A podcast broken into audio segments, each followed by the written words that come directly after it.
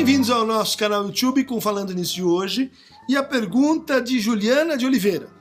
Professor, ótimo vídeo como sugestão.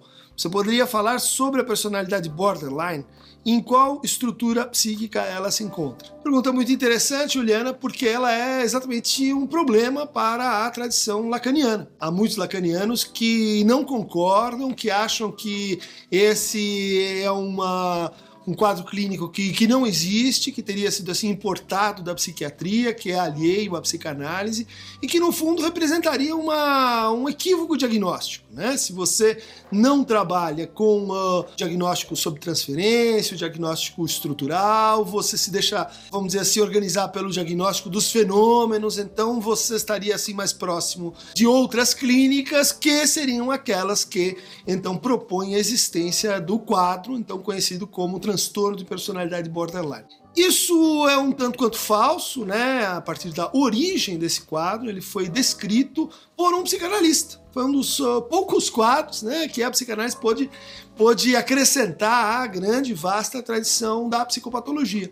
Adolf Stern era um psicanalista austríaco que migra no pós-guerra uh, para os Estados Unidos e lá começa a trabalhar com, uh, com adolescentes eh, que tinham um conflito com a lei. E ele percebe que a distinção que ele tinha uh, trazido na bagagem, né, entre neurose e psicose, ela não, ela não se adequava muito bem àquele tipo de paciente. Então ele escreve um clássico artigo, né, é, introduzindo essa ideia quadro borderline. Né?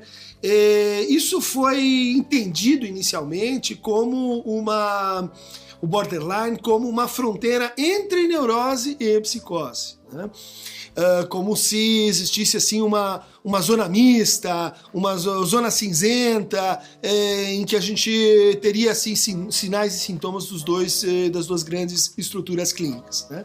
Isso, na verdade, foi se desenvolvendo dentro da psicanálise, não da psicanálise lacaniana, mas uh, de forma a introduzir esse quadro dentro do Manual Estatístico e Diagnóstico, o DSM, que em grande medida é um trabalho que a gente deve ao Otto Kernberg, um grande estudioso da, das personalidades borderline e, e principalmente da agressividade, da função da agressividade nesse quadro. Então, a partir daí, a partir então da década de 60, a gente tem é, isso que foi descrito como uma neurose borderline, ou como um sintoma, um grupo de sintomas borderline, passa a ser chamado então de transtorno da personalidade borderline. Ou seja, não está no grupo antigamente chamado grupo 1, né, o grupo definido por sintomas, mas uh, no, no grupo das, das, dos transtornos de personalidade. Isso tem que ver, entre outras coisas, com o fato de que não existe uma medicação assim exata que é indicada para esse quadro e inclusive porque o diagnóstico desse quadro envolve a apreciação das, das relações muito mais do que eh, do que o uso do eixo uh, número um, né? Bom, mas então vamos uh, caracterizar esse quadro a partir da, do que nos diz o, o DSM-5 primeiro lugar, é alguém que tem um, um, sentimento permanente de que vai ser abandonado, de que vai se sentir sozinho, de que o outro vai embora. É, isso pode então estar relacionado tanto com circunstâncias reais quanto por uma circunstância imaginária. Mas o fato é que a pessoa se sente na iminência de abandono na maior parte do tempo. Além disso, há uma instabilidade, essa é a palavra-chave na, na, nos discursos sobre o borderline. Uma instabilidade entre o ideal e o real, entre expectativas e contrariedades. É muita idealização e quando algo sai fora assim do caminho, a pessoa reage de uma maneira colérica, de uma maneira uh, intempestiva. O terceiro traço é uma instabilidade, novamente, em relação à imagem de si. Né? O sujeito se sente ou muito mais ou muito menos do que ele é. E um quarto traço é a impulsividade ou reatividade, que se mostra principalmente em práticas como a autoagressão, automutilação às vezes, né, cutting, mas também por assim adotar comportamentos de risco, né, se colocar em, em situações de risco, objetivo e subjetivo. Né? E aquele sujeito que precisa assim balançar o barco sempre que a coisa está muito tranquila. Daí que um quinto traço, muito assinalado assim pela literatura psiquiátrica, é a tentativa de suicídio ou, enfim, é, de fato levar a cabo é, o suicídio. Instabilidade de afetos e um sentimento crônico de vazio. É, é como se estivesse sempre assim faltando alguma coisa, e daí isso se liga com a impulsividade. Leva o sujeito a agir, a se ocupar, a criar confronto, a criar confusão. É mais ou menos assim que as pessoas que vivem com alguém assim, borderline uh, se referem a essa pessoa. Uma pessoa que está sempre uh, arrumando confusão. Um, um sintoma mais raro é a ideação paranoide transitória né? Que é aquela pessoa que se sente assim perseguida, às vezes tem um complô, às vezes tem uma conspiração, e a pessoa acha que os outros estão contra ela. Em grande medida, isso corrobora essa ideia de, bom, colocar-se em risco, criar risco e instabilizar as situações, né? Mas além disso, haveria então um último traço, uh, que é a falta de controle da raiva. Né? Então a pessoa parece dominada pela raiva, ela é levada a ataques de cólera, é, às vezes desproporcionais àquilo que, enfim, foi o contexto desencadeante de uma, de uma adversidade. Né? Bom, mas até aqui a gente está falando descritivamente do quadro e dizendo que uma boa parte da tradição lacaniana não reconhece. Bom, alguns que dizem assim, ah, esse conhecimento ele veio de uma forma tardia e com uma categoria assim modificada. Né?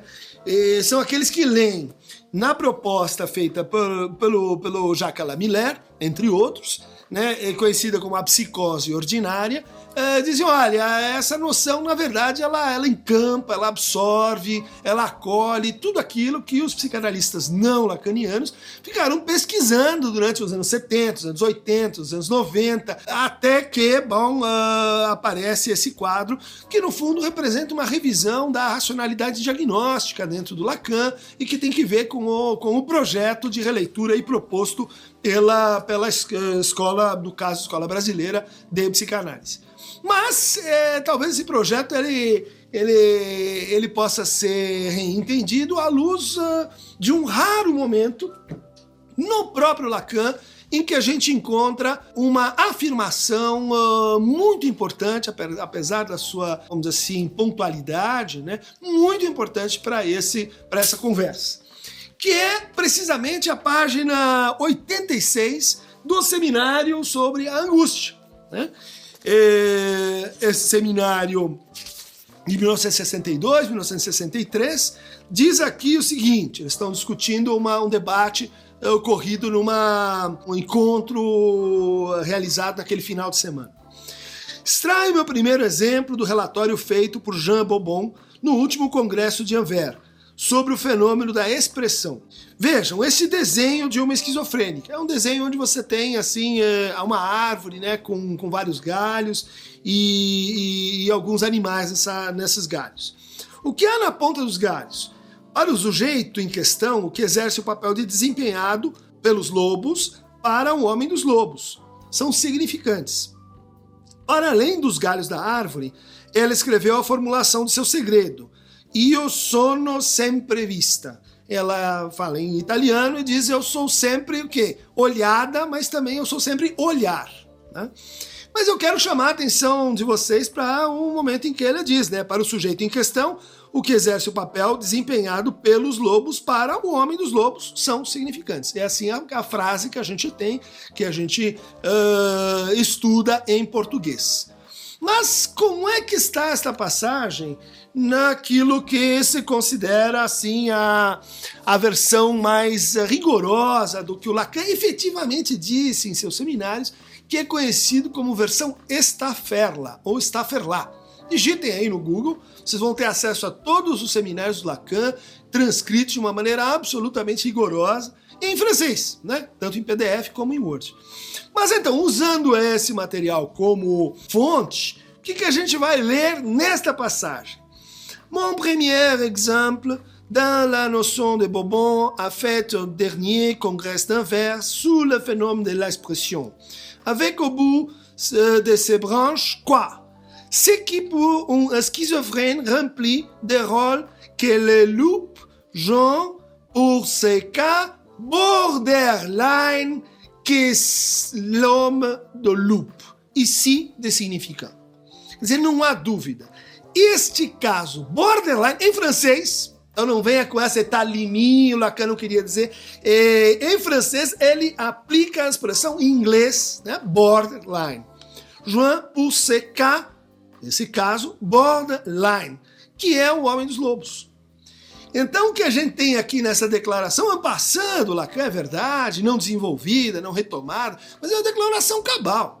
O Homem dos Lobos é um caso borderline. E que, de fato, a observação de Lacan ela é compatível com o que a gente lê no caso. Né? Inclusive a ideação paranoide, o sentimento de abandono, ele fica ligado a psicanalistas por uma boa parte da sua vida, a instabilidade, a reatividade, a coisas que passam assim pela hipocondria, pela autoagressão ao corpo, crises de, de ódio, enfim, os, os, os sintomas né, elencados estão aí quase todos no Homem dos Lobos. Mas isso não responde a tua pergunta, que é saber, então, do ponto de vista estrutural, então, né? Quer dizer, é uma neurose ou é uma psicose?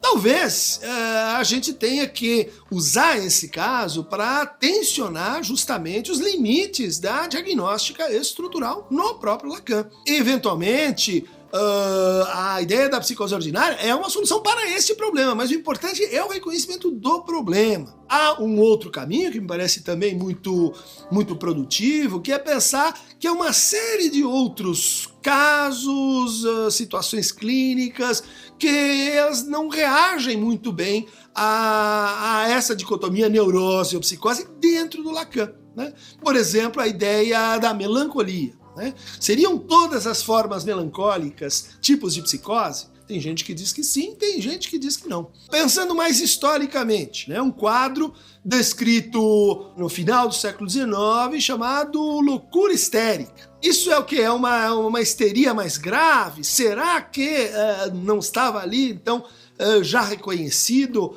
uh, a existência de, uh, desse funcionamento borderline? Diria então, agora passando para o nosso último tópico, né, que a personalidade borderline é, me parece então um, um agrupamento de, de, sintomas, um enodamento de sintomas e que uh, podem ser entendidos a partir da confluência de duas problemáticas. E aqui eu me apoio no que diz Luiz Cláudio Figueiredo, no seu excelente livro que eu recomendo a você, né, Psicanálise eh, do Contemporâneo contemporâneo, onde ele observa o seguinte: olha, toda, toda discussão sobre, sobre o borderline ela conflui uma problemática sobre o narcisismo e uma problemática sobre a esquizoidia. Essas duas coisas elas entram numa espécie assim de compensação uh, ou equilibração mútua.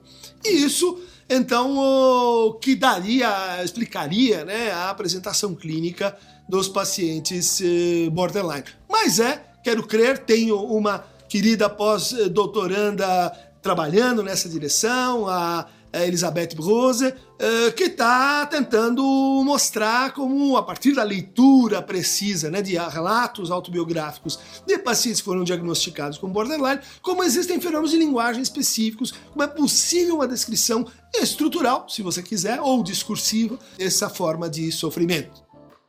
Para receber mais fragmentos erráticos, esquizoides e narcísicos do Falando Nisso, clique aqui é, embaixo no nosso Aqueronta Movebo.